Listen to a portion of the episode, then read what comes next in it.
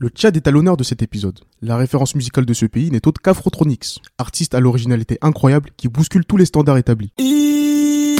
Aïe yo Salut à tous et soyez les bienvenus dans les analyses musicales de Rudolf.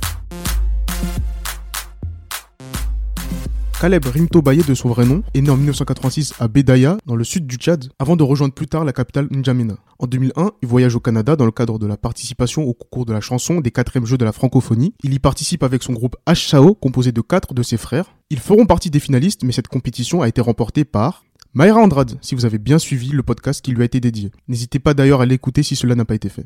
Tombé sous le charme de Montréal, il décide de s'installer définitivement au Canada. En 2014, Caleb décide de marquer une évolution dans sa carrière musicale en créant le personnage et artiste Afrotronix. Il prend cette décision car il en avait assez, après 13 ans de carrière avec son groupe H-Sao, de voir sa musique afropop être qualifiée de musique du monde. En soi, ce n'est pas le terme musique du monde ou world music qui dérange quand on sait d'une part que c'est une légende comme Manu Dibango qui en est le précurseur, mais aussi parce que la musique de Caleb et son groupe n'a pas réellement de frontières. Ce qui est un peu problématique, c'est l'état d'esprit dans lequel cette musique est étiquetée. Avec le cliché de la musique d'Afrique qui plaît au public occidental en recherche d'exotisme pendant un quart d'heure avant de retourner dans la variété française. Le trait est volontairement grossi pour que vous compreniez l'idée. Il explique d'ailleurs lui-même qui affirme que, je cite, circule toujours une vision de l'Afrique toute petite à laquelle la culture occidentale nous réduit. Il avait donc envie de, je cite à nouveau, déconstruire tous ces clichés sur le continent, de montrer une Afrique leader, fière de toutes ses cultures. Et pour reprendre une citation proche de ma boutade, il disait au magazine Jeune Afrique, je voulais m'éloigner radicalement des spectacles avec Tam Tam et Boubou. C'est ainsi qu'il imagine une tenue hors du commun, symbolisée par un imposant casque blanc à lamelles, comme vous pouvez le voir sur la vignette de l'épisode. C'est notamment pour cela qu'il est surnommé le Daft Punk africain, mais pas que. Le paral peut aussi se faire musicalement car Afrotronic se distingue par son mélange entre sonorités électroniques et africaines. Du nord au sud, de l'est à l'ouest en passant par le centre. En 2014 par exemple, il a collaboré avec la chanteuse Bounita B dans le morceau Azaba qui allie des rythmes orientaux du Moyen-Orient et du Maghreb avec de l'électro. Cet univers électro, Afrotronics le croise avec énormément d'influence, ce qui rend sa musique volontairement inclassable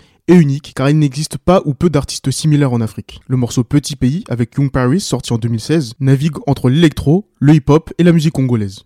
Sorti en 2018 en feat avec Seydina est marqué par des influences mandingues. Le son Akuna dévoilé en 2019 avec Mano Beats et Vox Sambou mélange l'univers d'Afrotronics avec le compas haïtien. Plus récemment, les titres Aïe Aïe et Solal mettent en avant l'électro avec des sonorités traditionnelles tchadiennes. Son travail est bien évidemment reconnu comme on atteste ses prix au All African Music Awards dans la catégorie du meilleur DJ africain en 2018 et du meilleur artiste de la diaspora ainsi que du meilleur artiste électro en 2019. Pour résumer et en venir au fait, son succès s'explique par plusieurs facteurs déjà évoqués juste avant, à savoir son originalité artistique, que ce soit visuelle ou musicale, son vécu, qui lui permet de parler de nombreuses langues, le français, l'anglais et l'arabe notamment, ou encore sa forte personnalité, avec son ambition permanente de déstructurer l'ordre établi vis-à-vis du continent africain. Des éléments qui lui ont permis de se produire partout dans le monde.